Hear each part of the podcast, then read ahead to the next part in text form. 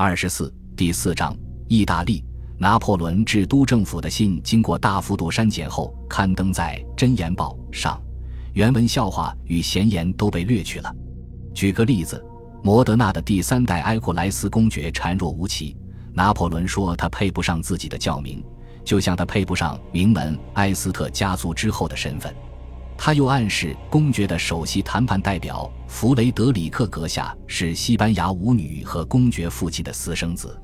巴拉斯后来说，拿破仑的报告含有侮辱与讽刺的言论，令他震惊。但我们有把握认为，当时他和其他人都乐在其中。一七九六年五月十五日，拿破仑胜利进入米兰。为了表彰卡宾枪兵在洛迪夺桥战中的英勇表现。他们享有最先入城的殊荣，米兰百姓给卡宾枪兵带上鲜花，兴高采烈地迎接他们。拿破仑骑行过街道，群众高声欢呼，但他明白将被占领的城市总是倾向于欢迎征服者的。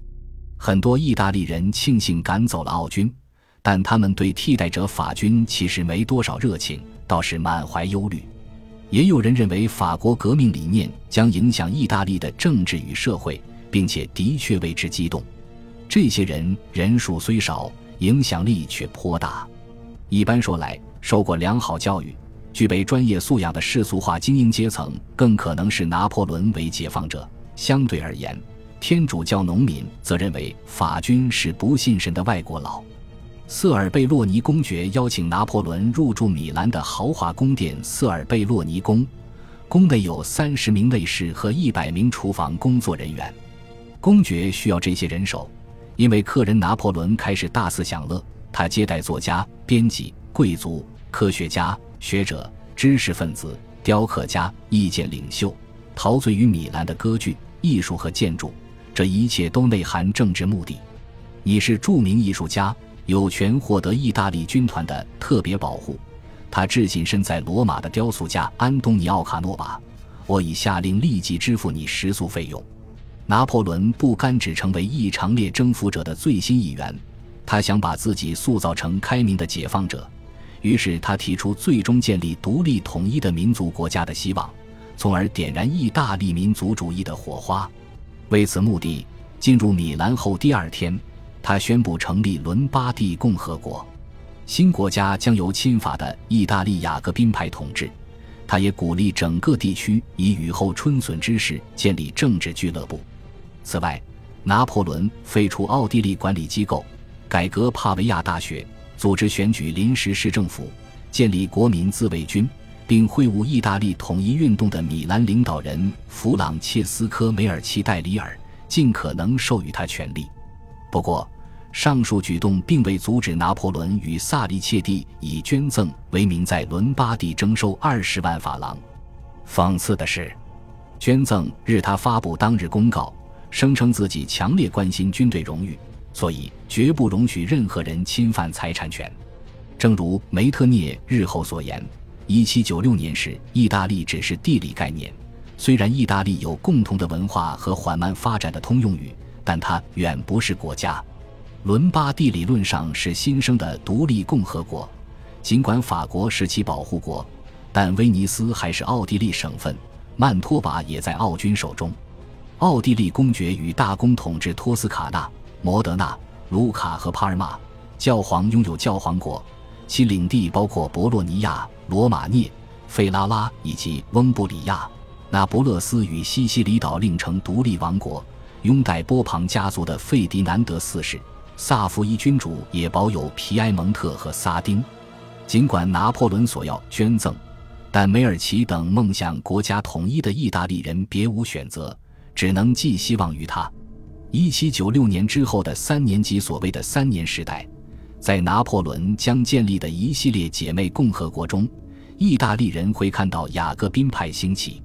拿破仑渴望以法国大革命为基础。在意大利营造精英人士优于特权阶级、民族意识强于城邦地方主义、自由思想重于特伦托天主教的新政治文化，这也属于都政府的政治议程。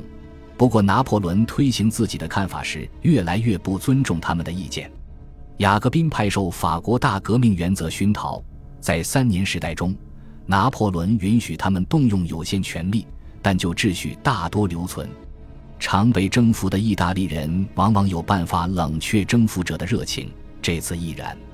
事实上，绝大多数雅各宾政府的统治局限于城市及其周边地区，而且很少长久。大部分意大利人认为，法国统治太赤裸裸、太集中、太贪婪、太异国。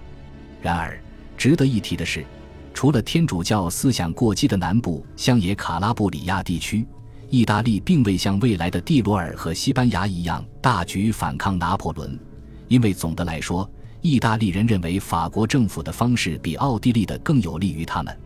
拿破仑在新征服地区施行了下列改革：废除内部关税，刺激经济发展，关闭贵族议会等封建权贵势力中心，重组财政，削减政府债务，解散封闭的行会体系，实行宗教宽容。取消犹太人居住区，允许犹太人自由择居。有时他还将教会财产收归国有。未来十年，拿破仑在大部分占领区一再推行这些近代化政策。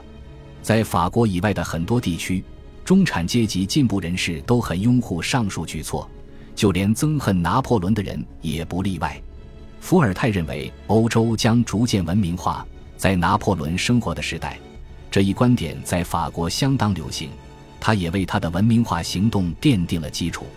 拿破仑废除异端裁判所，淡化封建左派、反犹规定以及行会等对贸易和产业的限制。他也给当地民众带来了真正的启蒙。如果没有他的军事胜利，他们在法律面前仍无权利和平等可言。要是拿破仑想说服欧洲其他地区相信法国政体具有根本优势，比起一味顺从，他更需要积极合作。他可以赢得战争，但他的官员们得迅速跟进，赢得和平。事实上，18世纪60年代，法语词典才收纳单词的文明。拿破仑时代这个词也不常用，但法国大革命的精英积极领导起他们坚信的新型文明化方式。并且真的认为自己在法国大旗下改善了欧洲福祉，他们提供了新的生活方式。当然，先决条件是法国大军不败。从路易十四时代起，法国一直自称大国。一七九七年八月，意大利军团报纸大力鼓吹道：“大国每一步都伴着祝福。”督政府时代，法军军官在爱国宴会上如此祝酒。为法兰西共和党的团结干杯！愿他们以意大利军团为榜样，在他的帮助下重振统领地球之国应有的活力。此言不符祝酒词的简洁本性，但流露了一切帝国霸业必须的文明优越感。人才与文豪，不论国籍，皆法国人。一七九六年五月，拿破仑从米兰致信意大利的杰出天文学家巴尔纳巴奥里亚尼。米兰学者未得到应有的尊重，他们躲进实验室。如果教室不管他们，他们就觉得幸运了。今天一切都改变了，意大利思想自由了，异端裁判不容一己，专制暴君不复存在。为了复兴科学与艺术，我邀请学者们共聚一堂，畅谈必须策略。废除审查制度令学者们欣慰。不过，这当然不足以米平对法军占领的批评。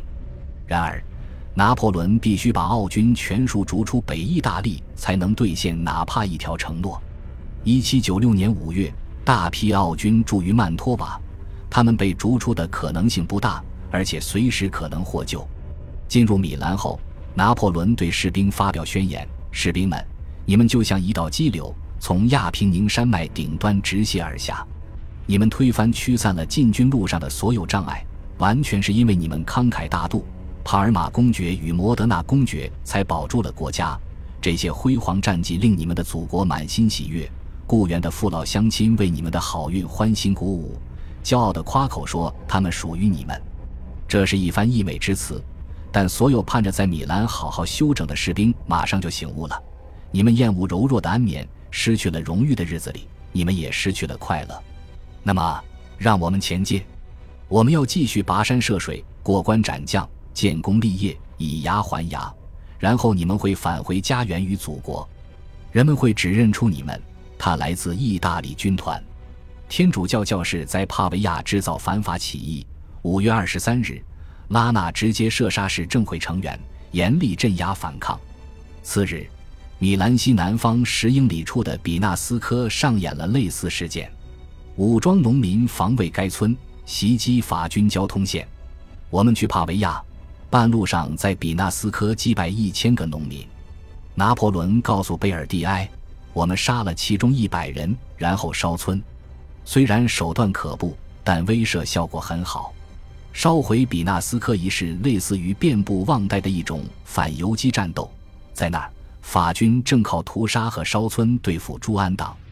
拿破仑相信放血是政治药剂的配方。”但他也认为，及时明确的惩罚有望阻止大规模反叛。他几乎不会因为暴力而放纵暴力，也能体恤人间疾苦。比纳斯科事件结束一周后，拿破仑告诉督政府：“我必须这么做，但这一幕还是很可怕的，我很痛苦。”十年后，拿破仑给朱诺的一封信有如下复言：“记住比纳斯科，因为他，意大利全境安定，千万人避免流血。”恰当的严苛例子最有效。如果你要开战，一七九九年十二月，他告诉戴杜维尔将军，那就打起精神，严肃对待，为此方能缩短战争，进而减少人类的悲痛。感谢您的收听，喜欢别忘了订阅加关注，主页有更多精彩内容。